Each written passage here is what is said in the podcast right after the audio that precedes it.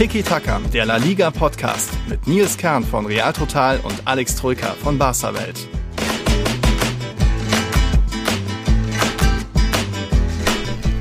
Na, Alex, hast du schön durchgemacht, dank Abendspiel und Super Bowl noch wach? Super Bowl habe ich tatsächlich gar nicht geschaut. Servus, oh, Nils. Ähm, ich hatte ja logischerweise zu tun mit dem Barca-Spiel und äh, war dann auch ein bisschen zu platt. Und vor allem heute früh ging es ja weiter. Ne? Mhm. Es, äh, ja, es mangelt ja nicht an Arbeit und an Sachen, die man machen muss in der Nachbesprechung der Spiele. Dementsprechend hatte mhm. ich diesmal ähm, das erste Mal seit keine Ahnung, wie vielen Jahren auf den Super Bowl verzichtet. Ah, sieh an. Ich bin da irgendwie footballmäßig nicht so drin. Ich habe da auch auf Twitter einen äh, lustigen Tweet vom Thomas Poppe gesehen. Der hat zum Beispiel geschrieben, ich habe von Football überhaupt keine Ahnung, aber kann mich richtig krass reinsteigern. So ungefähr muss es den Querdenkern mit Wissenschaft gehen. Da fand ich, ja, das glaube ich, da geht es vielen, glaube ich, Football-Fans möchte gern so am Super Bowl. Aber ja, das ist jetzt nicht, der Super Bowl ist jetzt nicht der Grund, liebe Zuhörer, hallo, dass wir so spät aufnehmen. Nämlich heute ist, ja, auch bei Real Madrid wieder großes Programm gewesen, Abschlusstraining, äh, neun Spieler werden fehlen, Pressekonferenz dann mit Sidan, weil morgen endlich erster Spieltag, Uhu, ja, äh, Nachholspiel gegen den FC Retafe ist Dienstag um 21 Uhr, deswegen hatte ich heute noch ein bisschen zu tun und Alex und ich können da jetzt erst gegen 15 Uhr aufnehmen, also hoffen wir mal, dass ihr die Folge später noch rechtzeitig habt. Ein bisschen Vorschau eben auf Real Madrid Spiel gegen Retafe, aber auch viel Copa del Rey. Wahnsinn ist dabei. Wir haben jetzt zum Spiel Spieltag ähm, war unter anderem, gab es in Spanien eine große Beschwerde gegen Schiedsrichter und Videoschiedsrichter. Da werden wir euch berichten, es herrscht wieder Corona-Alarm bei Atletico.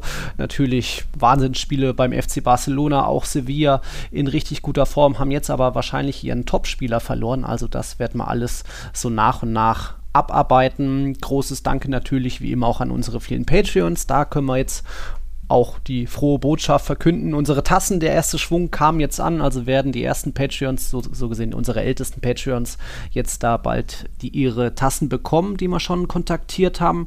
Es kamen Fragen vom Robin, vom Kim André, vom Niklas habe ich was. Du noch irgendwas mitbekommen? Ähm, ja, den Hinweis möchte ich loswerden äh, an diejenigen, die auch Bock haben, uns zu ah. supporten und natürlich eine Tasse abstauben wollen.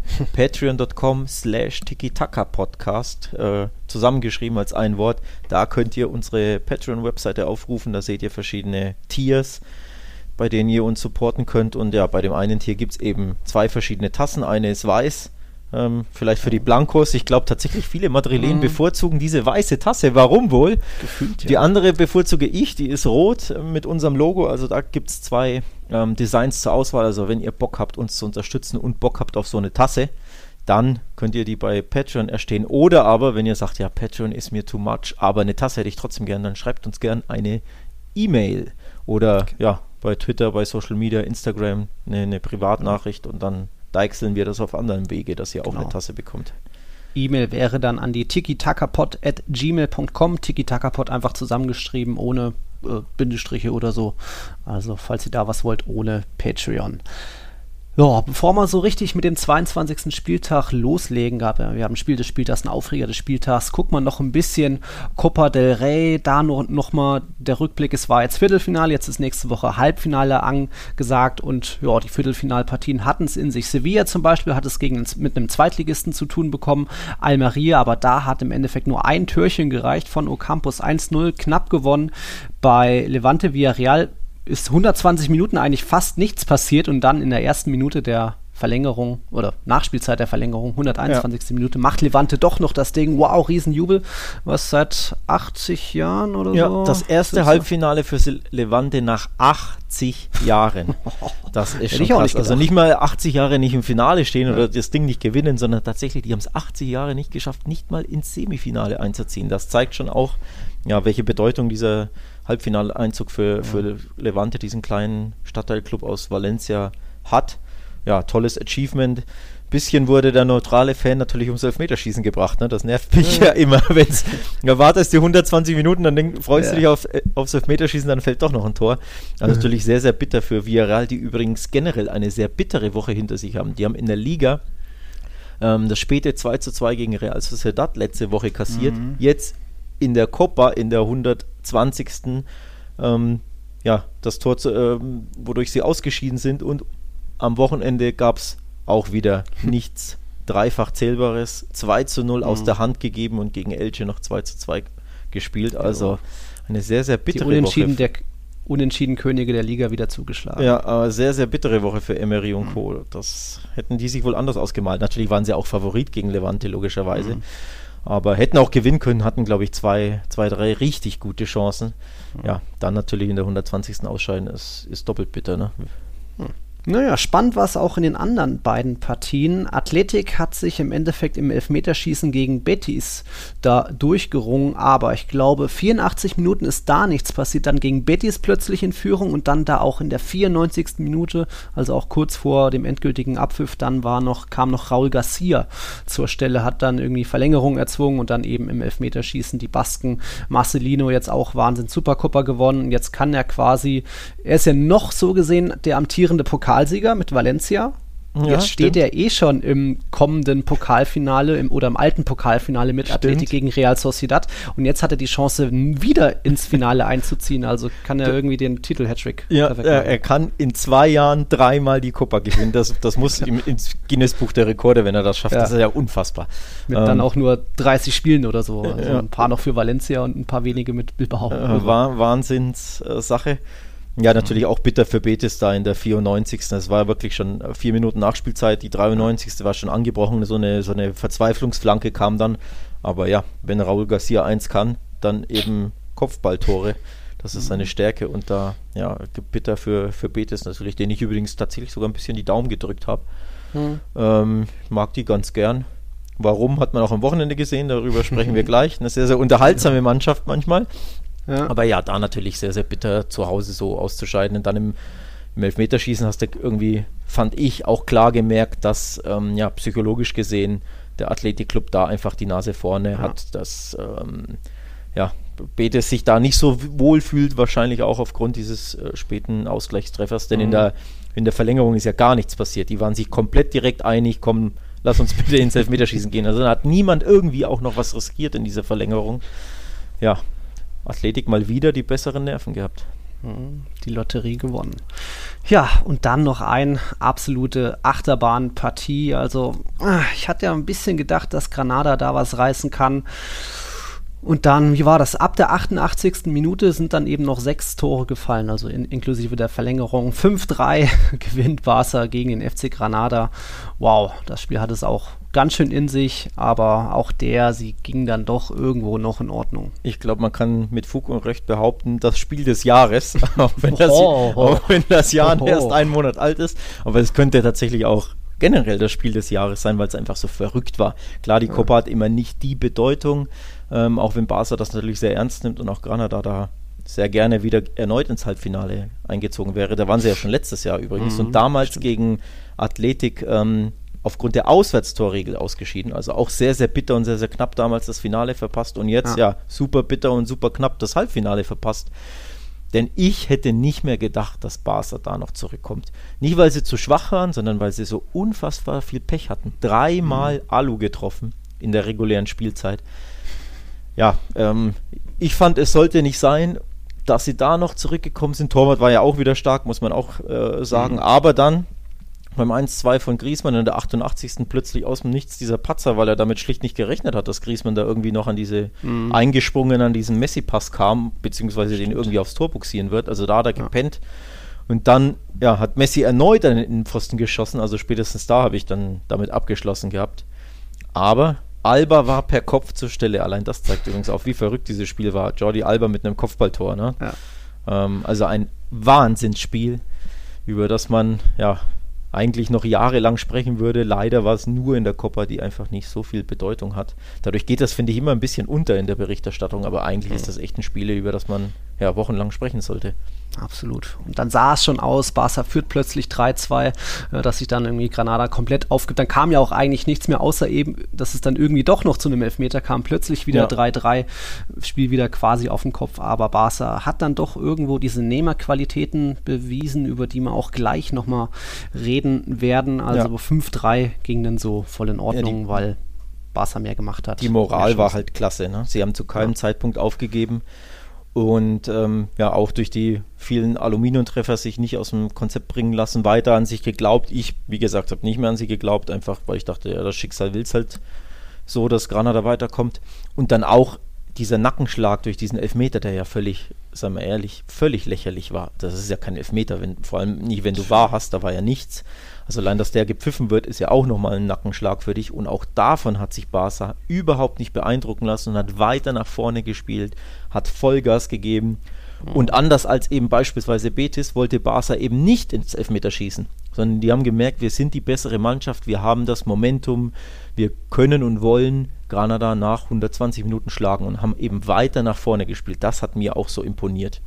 Mhm. Also diese Moral, diese Mentalität und dieser Siegeswille, dass sie wirklich auf den Sieg gegangen sind, anders als beispielsweise Betis. Das gefällt mir persönlich immer viel, viel besser als dieses Abwarten, sich ins Elfmeterschießen retten. Ja, und dann ist es mehr oder weniger eine, eine Lotterie.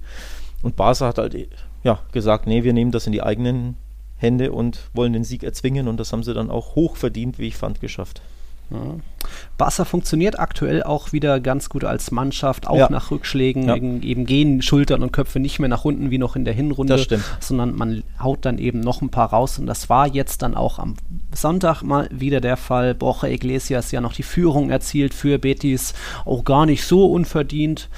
Aber ja, dann wird Messi eingewechselt und plötzlich steht es 2-1. Am Ende steht es wieder 2-2 und dann eben noch in der Schlussphase noch der Lucky Punch durch Trincao. Also da Barca Be Beweisnehmerqualitäten liegt erst zurück, kassiert dann den Ausgleich und trotzdem jubeln sie am Ende und das jetzt auch schon zum wiederholten Male in Serie. Da hat Kuman doch jetzt einiges mittlerweile da entwickelt, so als. Und trotz vieler Ausfälle, ja. jetzt Araujo auch wieder, wirst du gleich erzählen, trotzdem funktioniert die Mannschaft da ganz gut und kommt immer wieder zurück. Ja, und vor allem ähm, erstaunlich natürlich, dass sie da sie seit Wochen und Monaten englische Wochen haben, ständig drei Tage äh, im Dreitagesrhythmus spielen und trotzdem noch die Körner und die Kraft haben und diesen Siegeswillen haben, auch ja solche Spiele noch zu drehen. Das ist ja das Erstaunliche, denn normalerweise bei so vielen englischen Wochen äh, muss dir ja irgendwann die Kraft ausgehen, sowohl im Körper als auch im Kopf logischerweise, ne? dass, dass Beine und Kopf einfach ja, schwer werden, weil wie willst du dich alle drei Tage ständig aufs Neue motivieren ähm, und Leistung bringen und dass sie das immer wieder schaffen, das ist so, so krass, finde ich. Und vor allem on top machen sie es auch noch ständig in der Fremde. Sie haben ja laufend mhm. Auswärtsspiele. Ich weiß gar nicht, neun der elf Spiele oder zehn der elf oder irgend sowas waren auswärts. Also absolut erstaunlich, dass du immer wieder ja, die Kraft hast, die mentale Stärke hast, die Moral hast, diese Spiele noch zu drehen oder dich ja immer wieder später noch durchzusetzen. Das imponiert mir und wie du schon sagst, ähm, Kuhmann hat da wirklich jetzt eine Einheit geschaffen. Mhm. Ähm, ja, für Real wahrscheinlich eher so ein bisschen typisch, sage ich mal, für Barca nicht immer in den letzten Jahren. Mhm. Ähm, wie du schon sagst, oftmals hingen eben die Köpfe und ne, wir erinnern uns alle an Roma, an Anfield, wo es dann immer wieder Niederlagen gab, weil eben das eine Tor ja, die, die Moral brach, gebrochen hat. Und jetzt ist es eben anders. Jetzt aktuell zeigt die Mannschaft diese Moral und diesen, diesen Teamwillen und Siegeswillen. Das imponiert mir wirklich sehr.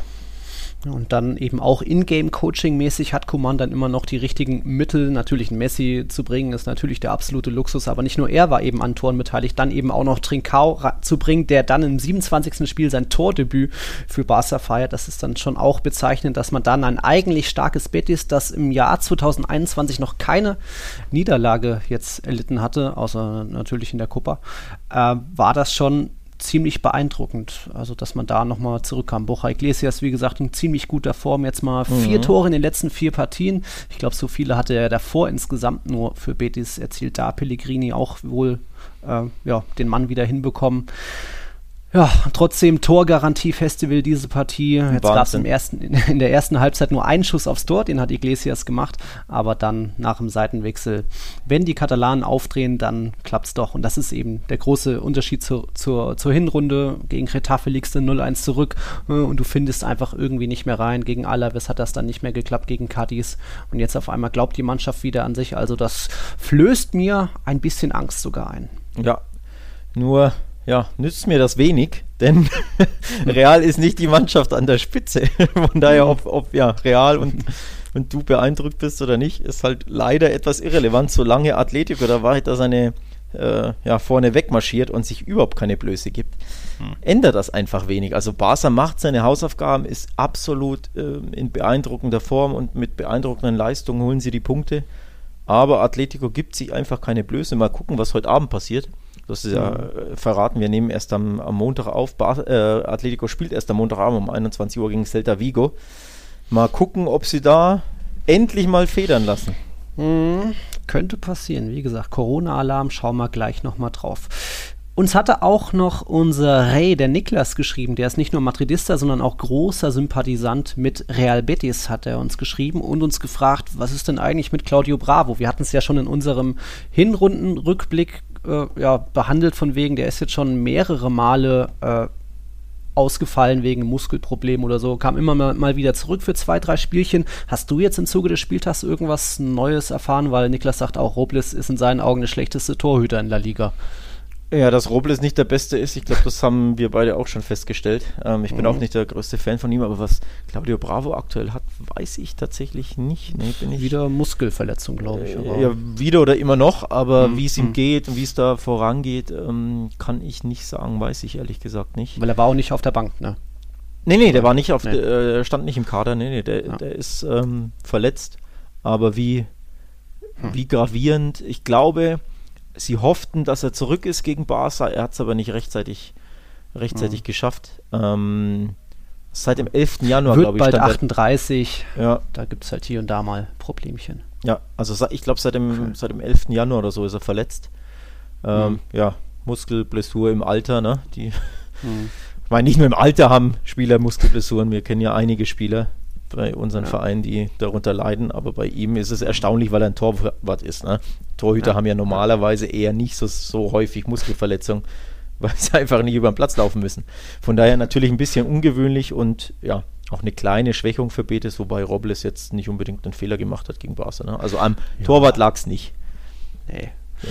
Lag es nicht. Juanmi hätte es noch richten können, auf der anderen Seite ja zwei Chancen Stimmt. vergeben, aber auch Longley hatte eine große Kopfballchance vergeben. Juanmi also. übrigens auch im Pokal einen, einen Elfmeter verschossen. Den wollte er in oh, die, echt? Ja, den wollte er in die Mitte chippen und äh, Unai Simon ist stehen geblieben, also richtig starkes Torwartspiel in dem Fall.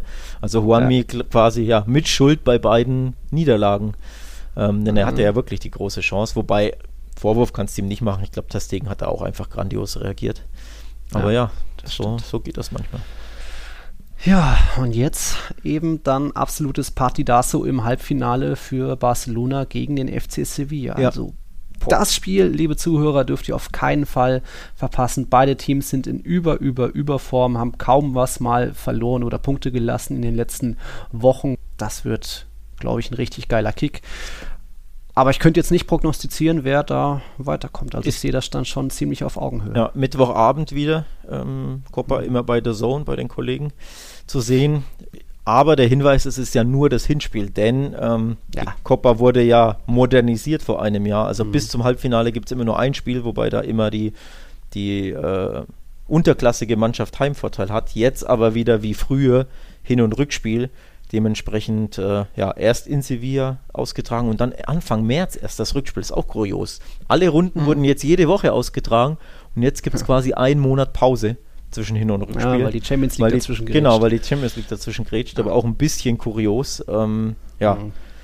für Barca natürlich das nächste Party, das so nach Wochen der Wahrheit, Monaten der Wahrheit, muss man ja schon sagen, ähm, muss man gucken. Aus, äh, Hiobsbotschaft übrigens, der Ausfall von mhm. Araujo, der ist jetzt gegen Betis mit dem Knöchel irgendwie im, Hängen, im, im Rasen hängen geblieben oder mit, dem, mit den Stollen, sich da irgendwie mhm. den Knöchel verdreht, hat eine Verstauchung, ist also nicht so schlimm, die Diagnose, nichtsdestotrotz, ja, kann eine Verstauchung eine Woche bis vier Wochen dauern.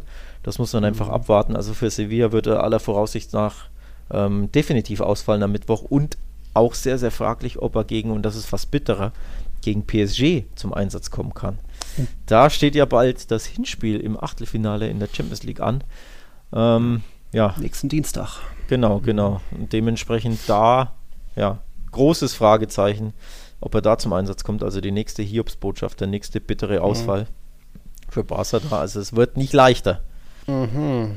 Wenn du schon beim Thema Verletzten bist, da hatte uns auch der, unser anderer Ray, der Kim André, geschrieben, bezüglich Ansu Fati, der wurde wohl jetzt ein zweites Mal operiert, das hat der Verein wohl versucht zu vertuschen, aber weil er wohl irgendwie zu früh wieder angefangen hat mit der Belastung, jetzt droht ihm sogar eine dritte OP, also da ist wohl wieder was aus dem Verein rausgekommen, da gibt es wohl irgendwo ein Leck, so hat er es geschrieben, was kannst du dazu sagen?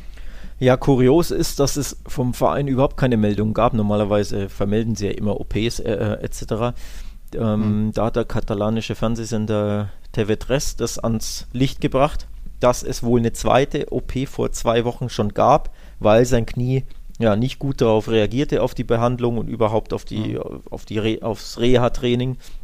Eine offizielle Bestätigung steht aber nach wie vor aus. Es, also der Verein, ja, entweder will er es vertuschen oder vielleicht stimmt es auch gar nicht und es gab keine, mhm. keine äh, OP, sondern irgendeine andere Behandlung. Also die, die Medienberichterstattung ist da unterschiedlich und auch mhm. widersprüchlich. Von daher mit Sicherheit kann man es nicht sagen. Wie gesagt, nur Medienberichten zufolge wurde er operiert.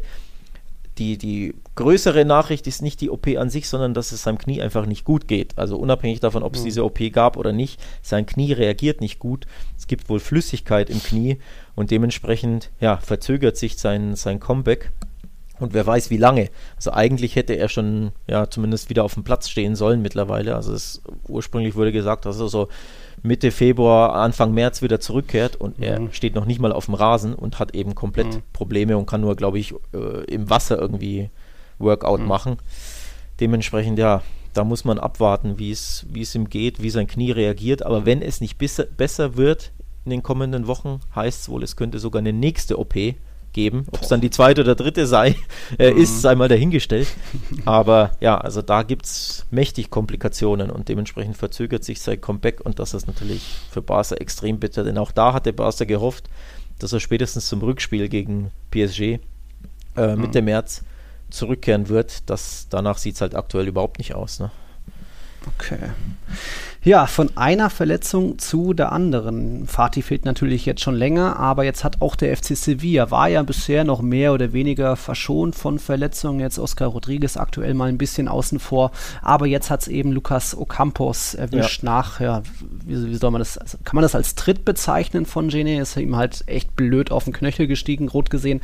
Egal, jetzt kam heute wohl die Diagnose und es werden wohl vier bis sechs Wochen ohne Ocampos, also ohne Sevillas gefährlichsten oder eigentlich ja, so besten Mann da vorne drin, auch wenn in der Serie zuletzt einige Mal geknipst hat, heißt dann wohl auch beide Spiele gegen BVB ohne Ocampos. Ja. Autsch. Autsch. Herbe Schwächung. Ähm, ich glaube, Genet, also Genets Foul sieht richtig bitter aus. Das ist eins dieser mhm. typischen Fouls, wo halt so unfassbar viel kaputt gehen kann und in dem Fall scheinbar auch kaputt gegangen ist. Wobei ja. sechs Wochen Ausfallzeit wäre ja gar nicht so tragisch schlimm, ja. außer für das acht. Also wenn man das Foul sieht und sieht, wie mhm. er dann ja auf dem Platz liegt und vom Platz getragen wird, da rechnet man ja mit einem mit viel mehr noch, ne? Muss man ja. ja sagen. Also von daher fast schon Glück im Unglück, weil es einfach so krass aussah, wie er ihm da den Knöchel äh, auf den Knöchel tritt. Ich glaube aber nicht, dass es absichtlich war. Also ich glaube, es ist wirklich mhm. so ein unglückliches Timing. Genet will den Ball spielen. In dem Moment spitzelt Ocampos dazwischen, spielt ihn weg und Genets Ball, äh, Bein mhm. ist gerade in der Luft und landet dann auf dem Knöchel, weil er diesen ja, Ausholschritt oder Schussversuch äh, machen will oder Passversuch, was es auch immer ist. Hm. Also ich würde ihm keine Absicht unterstellen, nichtsdestotrotz ist Genet tatsächlich ja, kein Kind von Traurigkeit und ein, hm. kein unbeschriebenes Blatt, was solche Aktionen betrifft. Da gab es, das ist mindestens die zweite in der Saison, wo er so ähnlich reingeht, also wirklich ohne Rücksicht auf Verluste so ein bisschen Stollen. Insgesamt jetzt schon seine vierte. Ja, Stollen voran, also der ist da sehr, sehr metzgerig unterwegs, sage ich mal manchmal. In mhm. dem Fall natürlich extrem bitter mit, äh, mit der Folge von Ocampos Verletzung. Und Rot hat er übrigens auch gesehen, ähm, ja. Genet. Ähm, können wir darüber streiten, ob zu Recht oder nicht. Ich würde sagen, Passt. kann man schon so geben. Gefährliches ne? Spiel, weil er auch ja. ein bisschen die Sohle so offen hat. Also ja. ja. er will den Ball treten, aber es kann man irgendwie auch ein bisschen anders lösen, dann mit einem Vollspann und nicht so mit der Innenseite offen, wo er dann einfach, es ist viel Pech, klar, aber für Pech. mich war das gefährliches Spiel. Ja, ja. Also da gab es auch war hat interveniert und da gab es auch mächtig Stunk danach. Die Trainer sind mhm. ja sogar aneinander ja. geraten und haben beide rot gesehen. Ne? Ja. Ähm, also das hier der oft. Kollege Bordalas, der ja nicht jedermann ist Fan von ihm, so nenne ich es mal. Oder Fans von Herangehensweise seiner Mannschaft mhm. auch unbedingt.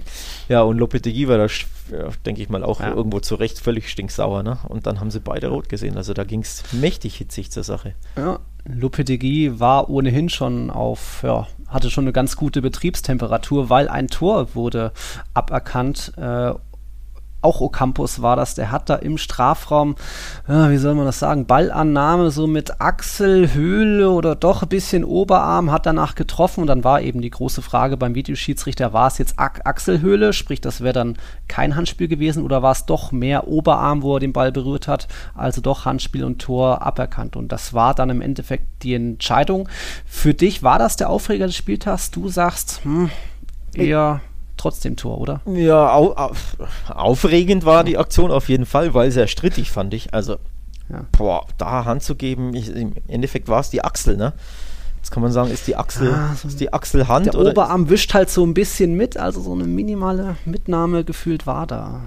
Deswegen geht das für mich in Ordnung. Klar, wie immer, knifflig und strittig, aber knifflig und strittig, ich hätte es, ja. glaube ich, schon auch so entschieden. Ja, also ich fand es sehr, sehr hart. Vor allem, ich habe keine ähm, auch wir keine wirklichen äh, ja, Zeitlupen gesehen, wo man das so deutlich erkennen kann, was da passiert ist. Ähm, mhm. Dementsprechend ja sehr, sehr knifflig. Im Endeffekt ja, hat es ja nicht wirklich was geändert, ne? logischerweise. Ja, ähm, das ist das. Muss man auch sagen. Also es war ja nicht irgendwie in der 90. oder so, sondern ja, Sevilla hat ja trotzdem locker 3-0 gewonnen.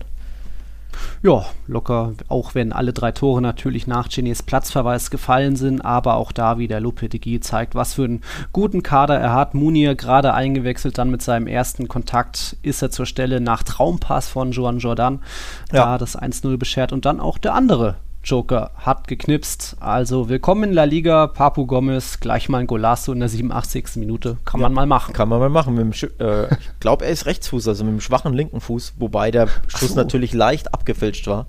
Also ja. ein, ein Golasso in, ja, mit Fußnote, sage ich mal, aber natürlich mhm. ein wunderschöner Einstand. Und ja, jetzt wo Ocampos ausfällt, denke ich, wird Papu Gomez noch mehr Spielzeit äh, genau. erlangen oder bekommen, als, als ohnehin schon vielleicht gedacht oder erhofft. Denn ja, jetzt fehlt natürlich ähm, auf links da, da vorne jemand. Von daher ja, gerade rechtzeitig gekauft im Nachhinein, ne? Den, den Papu Gomez. Ja. Deswegen sehe ich Ocam Ocampos Verletzung jetzt auch gar nicht so tragisch, denn in meinen Augen hat der FC Sevilla, glaube ich, in der Breite den besten Kader so. Atletico ist vielleicht noch in der Spitze. Ja, aber die Weltklasse sagen, mit, mit Atletico hat so schon einen, einen, besseren Kader. Auch, aber da ist die Spitze, wie gesagt, ein bisschen höher, wenn man so einen Suarez hat oder so. Ja. Aber egal, weil jetzt kann Leopoldigi wirklich, auch ein Munir kann da mal außen spielen. De Jong kam jetzt gar nicht mehr so oft zum Einsatz. Man hat immer noch Suso. Mal gucken, wann Oscar zurückkommt. Ich glaube, Rakitic hat jetzt auch gar nicht gespielt, wurde mal geschont. Nach Copa Oliver Torres gäbe es noch. Also da mangelt es theoretisch nicht an, an Möglichkeiten, auch wenn Ocampos natürlich auch als ja, Elfmeterschütze dann noch ein Verlust ist. Aber auch da wird man was finden, glaube ich. Ja, ja, ja. ja ja, ja, ja. ja, was hat man denn noch bei dem Spiel gegen den BVB? Das ist jetzt dann auch nächste Woche der Fall. Ich habe Angst um den 17. BVB. Ich habe es in der letzten Episode schon gesagt. Ja. Ähm, ich möchte es einfach nochmal unterstreichen für diejenigen, die vielleicht noch nicht zugehört haben. Ja, der BVB ist alles andere als gut drauf und diese Sevilla, boah, das ist eine Maschine. Also vor allem mhm. eine Ergebnismaschine aktuell. Ähm, ja, die holen Sieg um Sieg oder sind generell einfach unfassbar schwer zu schlagen, unfassbar schwer zu knacken auch. Ähm. Kassieren ja sowieso kaum Gegentore, sind sehr, sehr abwehrstark, arbeiten auch sehr stark als Mannschaft. 16 Gegentore erst in, in 21 Spielen, also das ist herausragend. Nur Atletico hat weniger Gegentreffer kassiert und bei denen, ja, erwartet man es natürlich. Mhm. Das ist ja beileibe nichts, nichts Erstaunliches. Aber Sevilla auch, also erstens für Barca natürlich jetzt am Mittwoch eine sehr, sehr harte Nuss aber tatsächlich auch für den BVB, weil der BVB ja dermaßen, ja, wie der Frank gesagt, beieinander ist, ne? also überhaupt nicht gut drauf und ja. massive Probleme hat. Von daher, ich glaube, ich untermauere meinen Tipp nochmal und sage, boah, ich glaube, Sevilla kommt dann eine Runde weiter. Werden. Ja. Sieben Siege haben sie in den letzten sieben Spielen eingefahren. Davon sind vier, sechs sogar ohne Gegentor ausgekommen. Ja. Also 15 zu 1 die Torbilanz Krass. aus diesen letzten Partien. Das ist überragende Form ja. und auch ist es so gesehen die zweitbeste Saison in Sevillas Geschichte, weil nach 21 Spieltagen hat man jetzt 42 Punkte. Das gab es nur einmal besser. Das war die Saison 2016-17. Damals hatte man 43 Punkte. Also gefährlicher könnte der FC Sevilla aktuell kaum sein. Ja. Enesiri hat ja noch aus 30 Metern irgendwie einfach mal den Ball so an die Latte genagelt, später dann trotzdem noch getroffen. Also die haben auch richtig Bock mittlerweile. Die haben richtig Bock und vor allem, wenn Atletico nicht so wegmarschieren würde, hätten wir einen brutalen Titelkampf. Ja. Weil ja Barca, Real und Sevilla praktisch punktgleich sind. Also wenn Atletico einfach ein bisschen patzen würde, wäre das der spannendste Titelkampf aller Zeiten, vielleicht mit vier mhm. Teams, die da mehr oder weniger gleich auf sind, aber Atletico marschiert halt einfach vorne weg.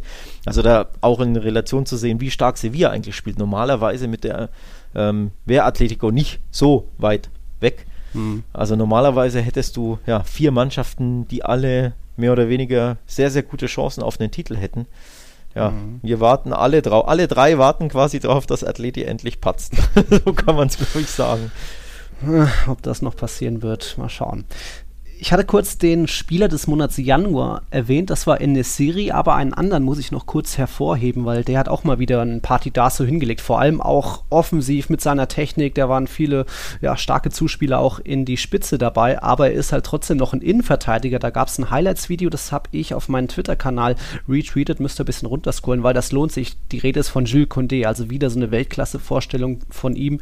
Natürlich, defensiv macht er seinen Job kom komplett, wie gesagt, von den letzten sieben Partien, sechsmal zu null gespielt und eben auch mittlerweile im Mitspielen, im Aufbau, offensiv vorne ist er vielleicht sogar, würde ich jetzt sagen, der Mbappé der Verteidigung, weil Mbappé ist für mich so offensiv, das Nonplusultra und Kunde aktuell richtig, richtig, richtig gut drauf. Ja, nicht umsonst haben wir ihn in unser Team der Hinrunde gewählt. Ne? Das hat genau. schon, hatte schon seine Gründe. Also ich tatsächlich, wenn Barca nicht so blank wäre, würden sie garantiert versuchen, im Sommer zu holen. Und zwar mit mächtig ja. Asche. Und ich glaube, Real würde ähnliches tun. Vor allem, gut, Real ja. hat ja eh Bedarf, falls Ramos geht.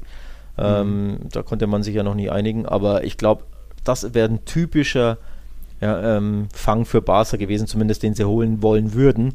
Ja. Ähm, weil ja, dafür sind sie auch bekannt, dass sie da bei, bei Sevilla und Valencia fischen, sobald die da einen super mhm. interessanten mhm. jungen Mann haben, wird er ja normalerweise weggekauft. Also ich glaube, der würde auch perfekt zum FC Barcelona passen, weil er so ein dermaßen technisch starker Innenverteidiger ist, kann ja auch rechts spielen, spielt ja immer wieder, ähm, mhm. wenn Navas pausiert, auf rechts hat er auch unglaublich viel Zug nach vorne, hat die Technik, hat die Schnelligkeit. Also ein, ja, fast schon perfekter Innenverteidiger, zumindest das, was er bisher zeigt, muss ihn natürlich noch entwickeln, etc. Ist ja noch jung, aber bringt alles mit um wirklich da absolute Weltklasse zu werden. Also ich bin auch sehr, sehr begeistert von ihm.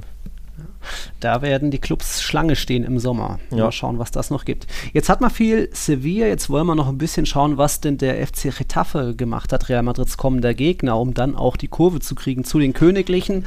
Ratet mal genau nach einem kurzen Break. Bis gleich.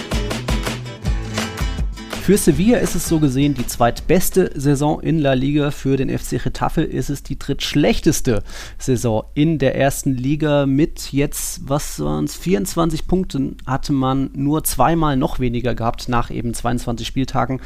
Und ja, außer Fouls und Aggressivität und schlechte Passwerte ist da aktuell auch gar nicht so viel zu sehen. Also jetzt kamen zwar im Winter ein paar Leittransfers, unter anderem Alenia und Kubo, aber das war dann auch nur so ein kurzes Aufleuchten. Klar, ist jetzt leicht gesagt, nach einem Platzverweis gegen Sevilla ist es natürlich schwierig, aber Getafe da auch ziemlich so im Abwärtsstrudel, jetzt aktuell nur Platz 13 mit eben 24 Punkten.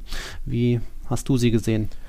Ja, ich kann mir ehrlich gesagt nicht erklären, warum sie sich weiterhin so schwer tun und warum sie so eine ent enttäuschende Saison ähm, spielen. Nach wie vor für mich ein Rätsel. Ich finde den Kader gut. Sie haben sich jetzt mit Kubo mhm. und Alenia verstärkt. Wir hatten darüber gesprochen.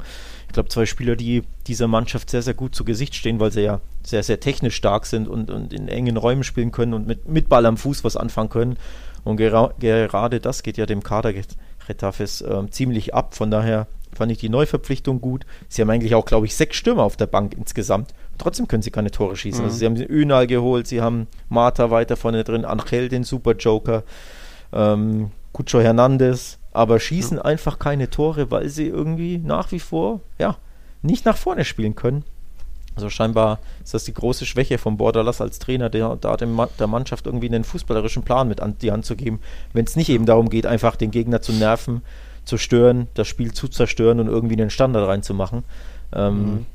dementsprechend ja Sie auf neun, neun Schüsse pro Spiel, das ist der drittschlechteste Wert ja. in der Liga. Also ich glaube auch die schlechteste Passstatistik, oder? Äh, Passquote. Zweitschwächste, 69 Prozent ja, durchschnittlich. unterirdisch schwach. Also das ist ja. erster FC Nürnberg schwach, ja. Oh.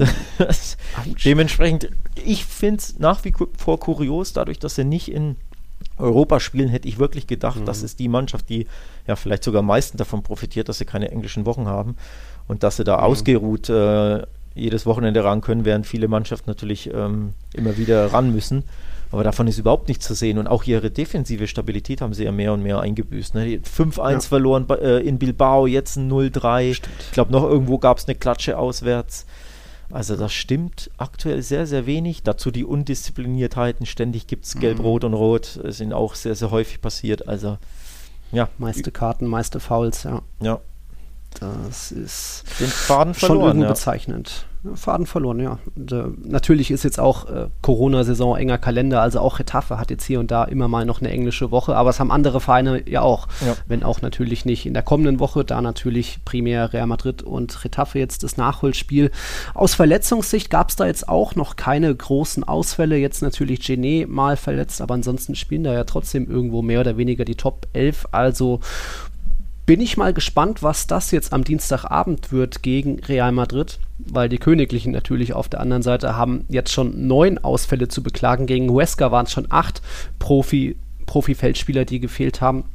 Jetzt kommen Kroos dazu, ist gesperrt, auch Militao kommt nicht zurück, immerhin kommt Isco zurück, also auch da wird das jetzt wahrscheinlich so sein, dass man im Kader dann nur, was waren es, 10 oder 11 Profi-Feldspieler hat.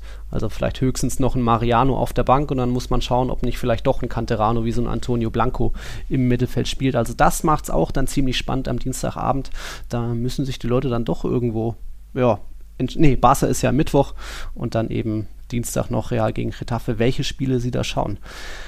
Ähm, ja, wie hast du das Spiel gegen Wesker gesehen?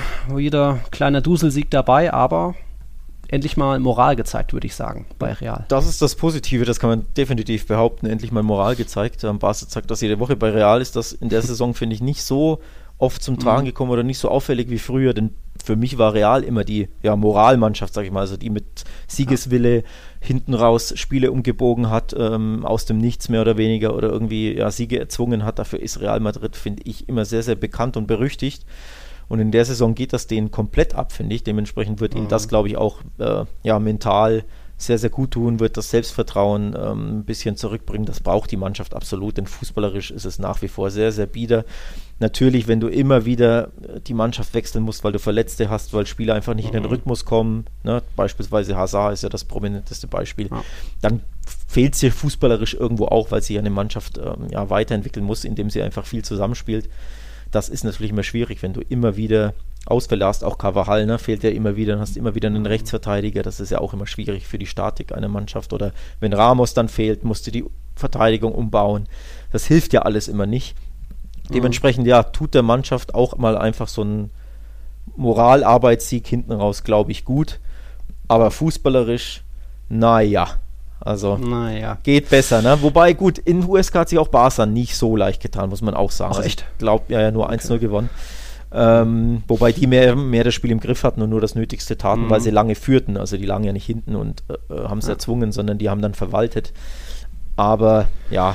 Huesca hätte auch mal schön irgendwie 3-0 führen können. Nach der Halbzeit gab es ja plötzlich zwei Aluminiumtreffer, dann ist das Tor gefallen und auch Rafa Mir hatte noch einen starken Kopf, weil den Courtois dann pariert hat. Ja, stimmt. Also ja, gut, gut gehalten. Hätte ja. auch anders ausgehen können. Hätte wieder, absolut anders ausgehen können. Ja, gegen Tabellenletzten ist natürlich immer ja, doppelt blöd, wenn man da patzt.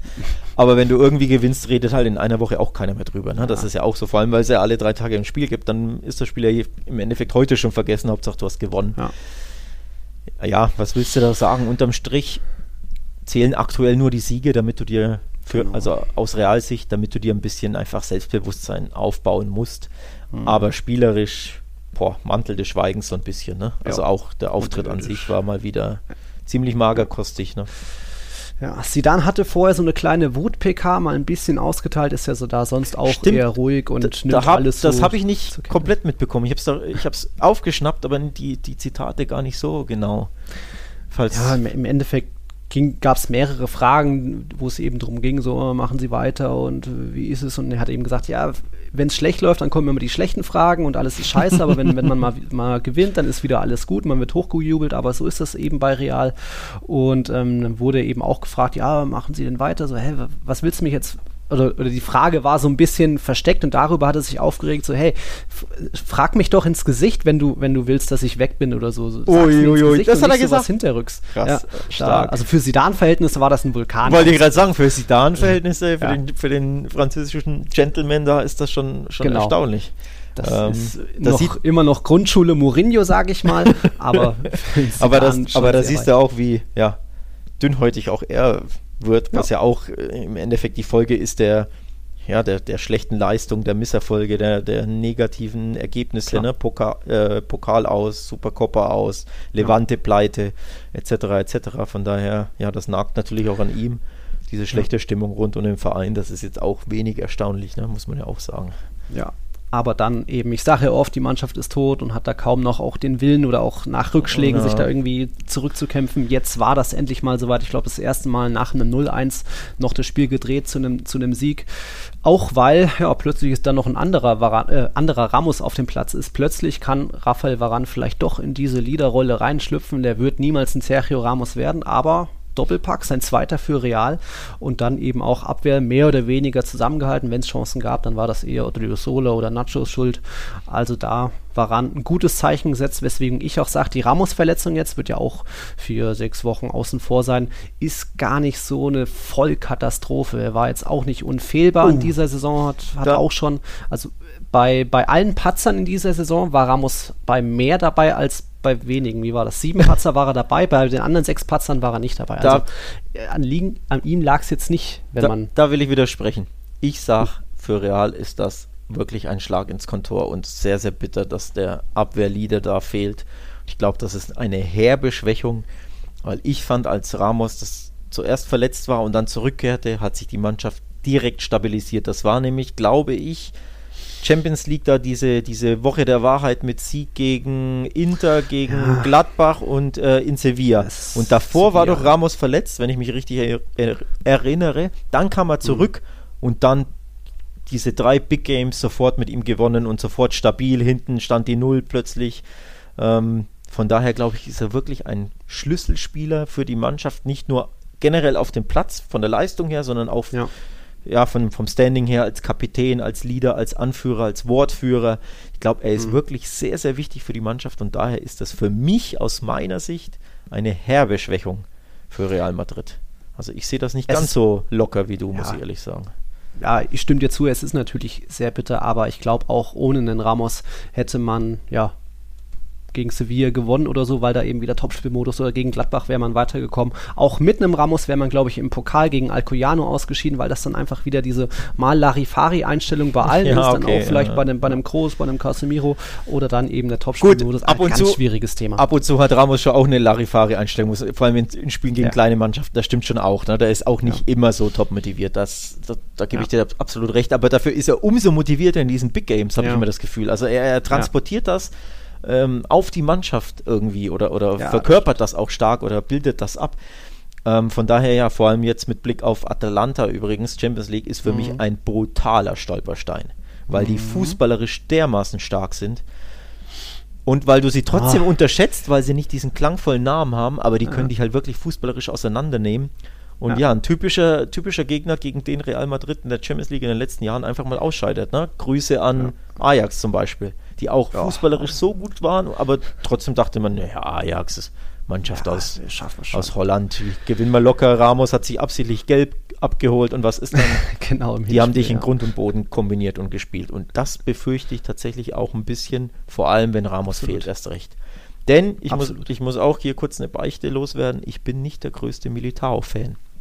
Ich bin von dem nicht so richtig mhm. angetan. War mir viel zu teuer. Was hat er gekostet? 50, 60? 50 viel zu teuer, fand ich ihn. Ist natürlich noch jung, kann noch wachsen, also mhm. spielerisch mhm. etc. Aber ich fühle mich nicht so wohl, wenn der da hinten drin steht, muss ich mhm. ehrlich sagen. Also für mich wäre, ja, wenn er, wenn er ein Beispiel äh, kurz, wenn er so ein äh, Canterano wäre, den du hochziehst, so wie Araujo Mingueza, dann ist alles okay, dann mhm. tolles Talent und so, muss noch, muss noch reifen. Aber bei einem 50 Millionen Spieler Tja. erwarte ich da einfach mehr und deswegen finde ich schon, ja, dass Ramos fehlt, ist eine Schwächung. Kann ich dir auch nicht groß widersprechen. Ich sage da nur, die, das Ramos-Fehlen kann jetzt eben auch die Chance sein, dass da eben so ein Militao jetzt sagt, jetzt Ja, das muss schon, er klar. quasi spielen und jetzt muss er zeigen, also wenn, wenn das jetzt nichts wird, dann kann er auch im Sommer direkt verkauft werden. Aber er ist jetzt plötzlich auch angeschlagen, also wird auch gegen Retafe fehlen. Ach was, ja, acht okay. Das ist- Also wieder Nacho und Varan.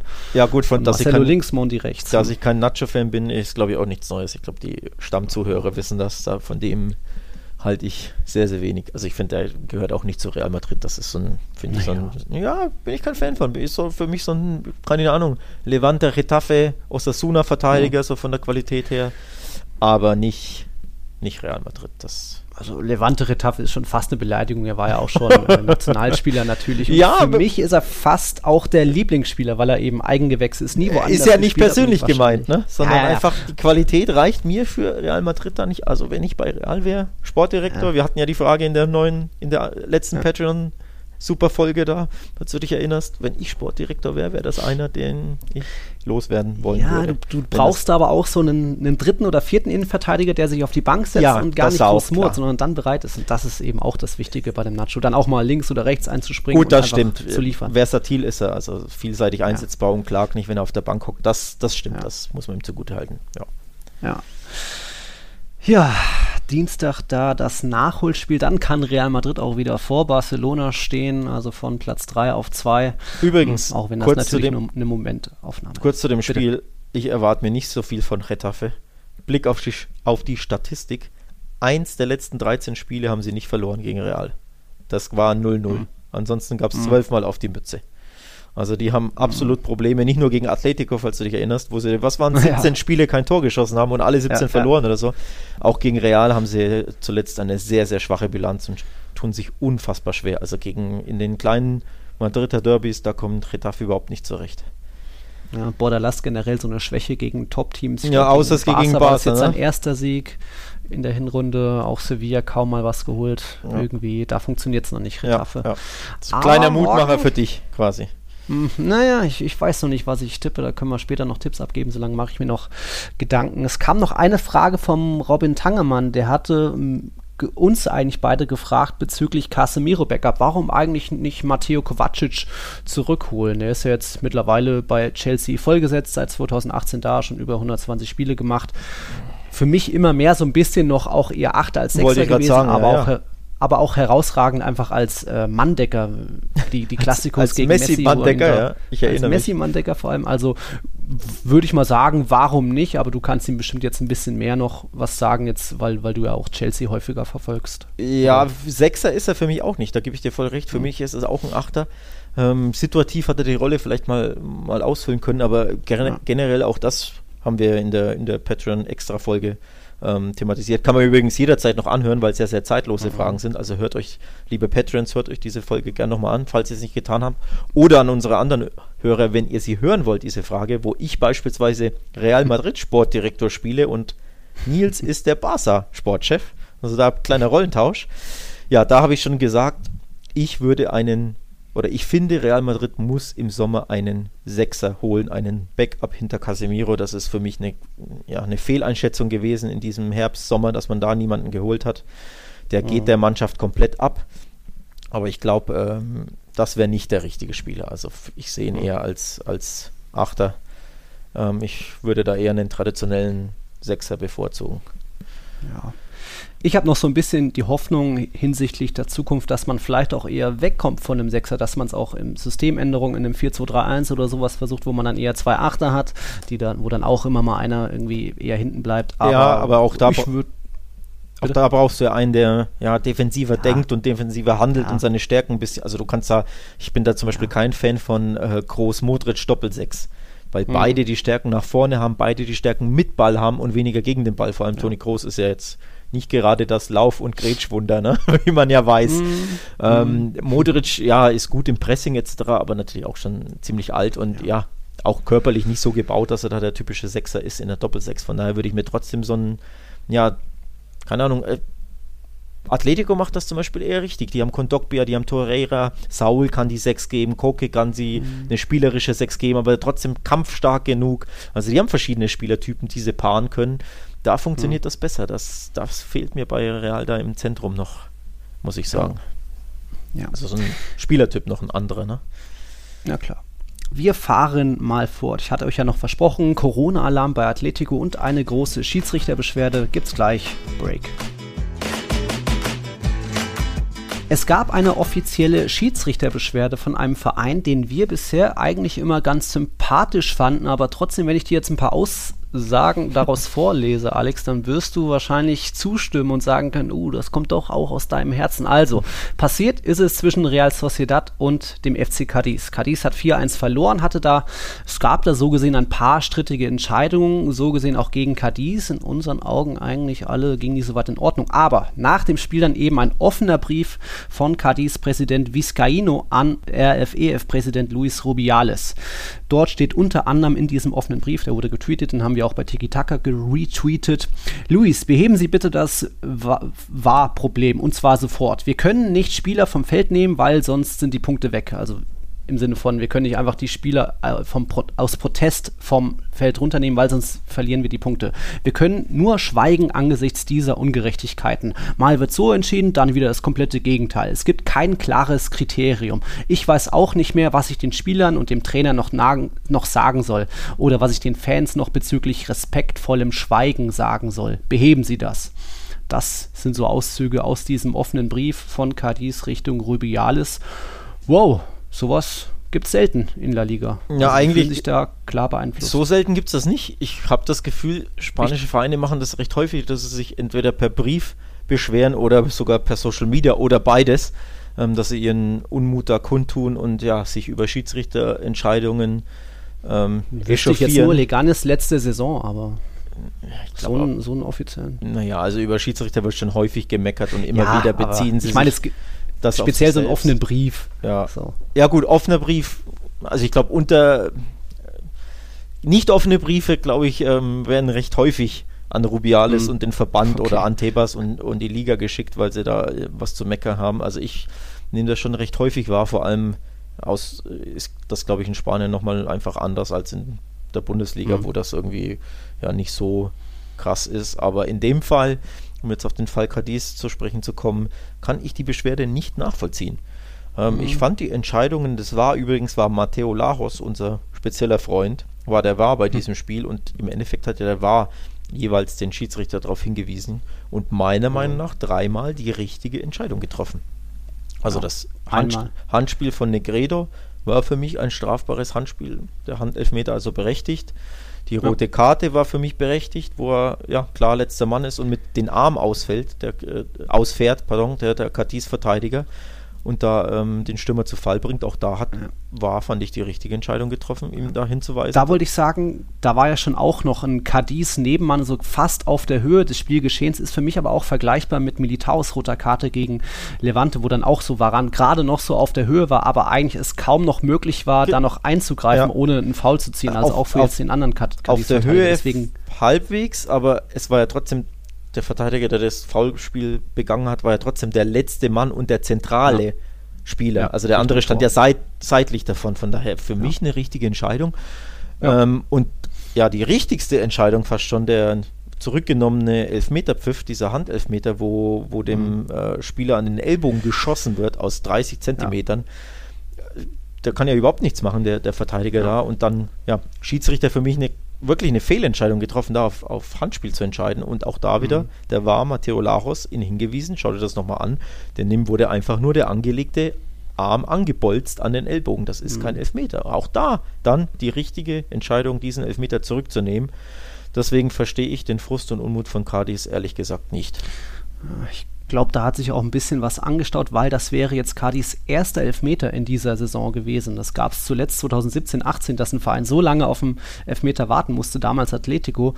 Ja, jetzt haben sie sich wahrscheinlich doch das eher ein schlechtes Spiel rausgesucht, um danach zu meckern, weil ich sehe das auch wie du, alle drei Entscheidungen waren da so in Ordnung und im Endeffekt, ja, Real Sociedad hat die Mannschaft dann auch ein bisschen überrollt, man hat ein bisschen zu weit vorne verteidigt, da konnten Oyarzabal und Co. immer gut geschickt werden, haben sich im Laufduell durchgesetzt, auch einen Kopfball gab es dann noch vom Isaac, also das hätte auch eher 7 oder 8-1 ausgehen können, als am Ende 4-1.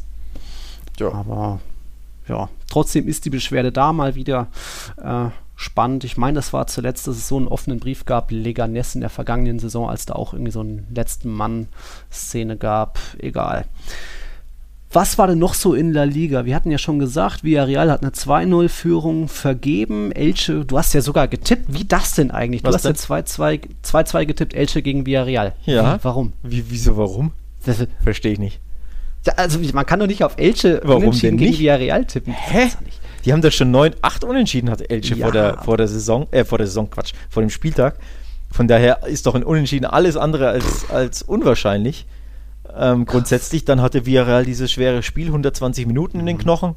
Dann diese, dieser bittere, ja, der bittere K.O. durch das Gegentor in der 120. Also ein Psych äh, psychologischer Nackenschlag on top.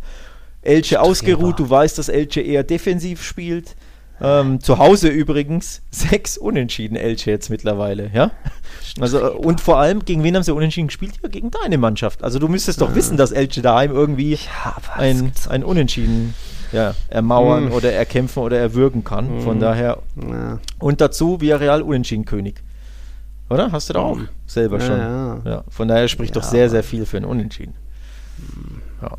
Angeber. Na gut, dafür habe ich zumindest, dafür habe ich das Unentschieden zwischen Athletik und Valencia hervorgesehen. Du hattest ja auf Athletik. Ja, Valencia habe ich ja immer falsch. Das gibt's ja nicht. Also ich glaube von ja, 21 Tipps oder 22 lag ich 18 mal falsch bei Valencia. Hm. Müsste man echt einmal untersuchen. Ja, also die tippe ich immer falsch. Das gibt's nicht.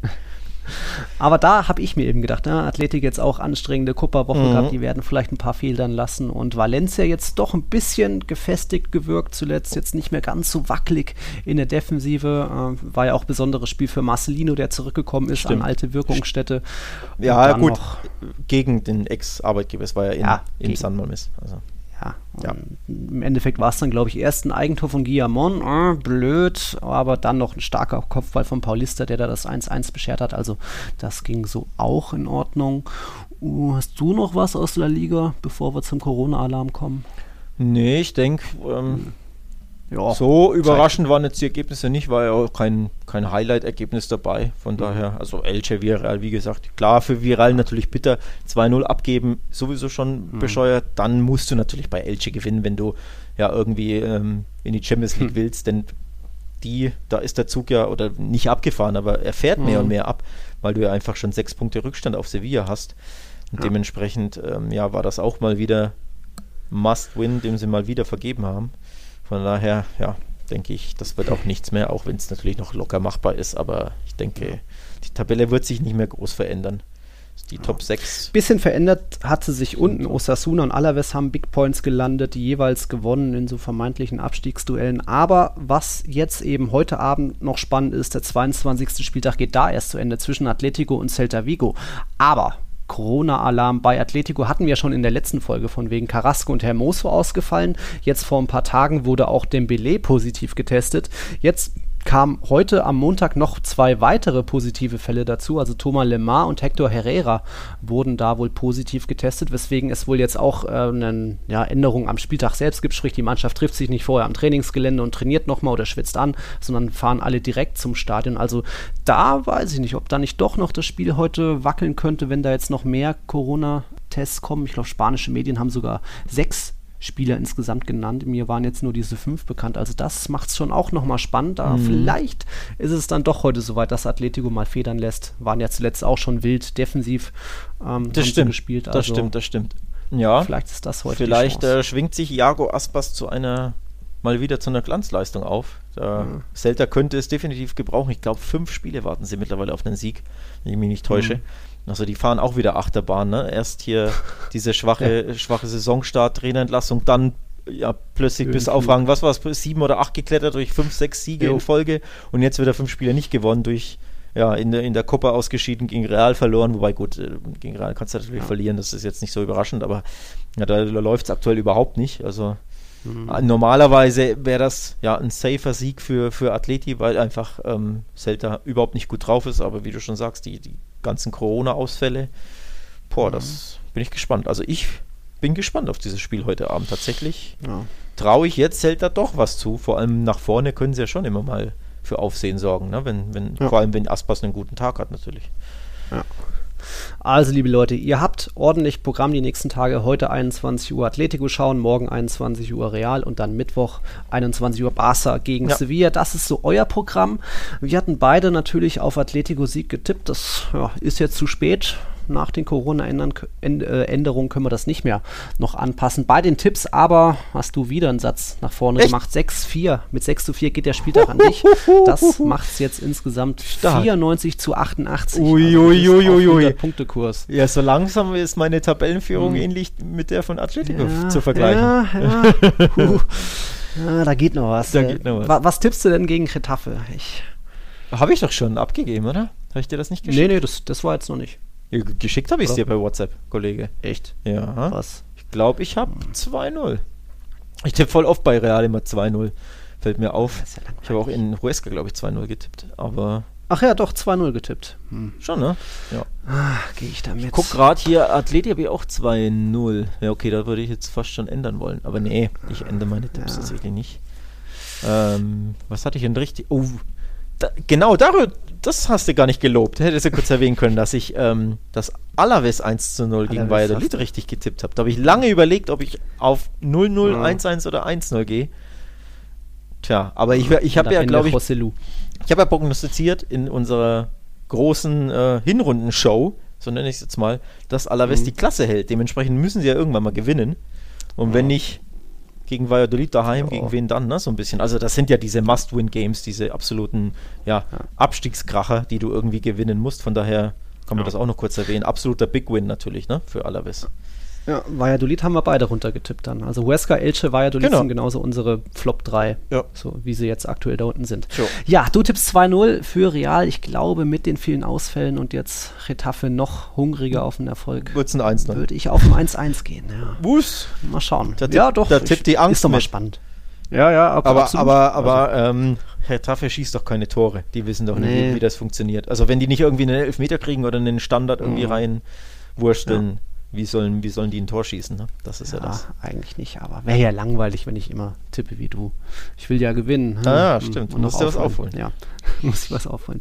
Gut, Copa-Woche wird spannend. Dann am nächsten Spieltag unter anderem Granada gegen Atletico, Sevilla gegen Huesca, Barça gegen Alaves, alle am Samstag und dann am Sonntag Real gegen Valencia. Uh, was gut zu machen und auch Villarreal gegen Betis. Klingt irgendwie lecker. Klingt lecker. Klingt lecker. Ja. dann können wir am 15. Februar wieder aufnehmen. Und ja, da du nicht durchgemacht hast, kannst du ja jetzt wach bleiben. Du musst nicht Schlaf nachholen. Nee, muss ich nicht. Ja. Gut. Jo. Das war unsere Super Bowl, Super Folge Tiki Taka.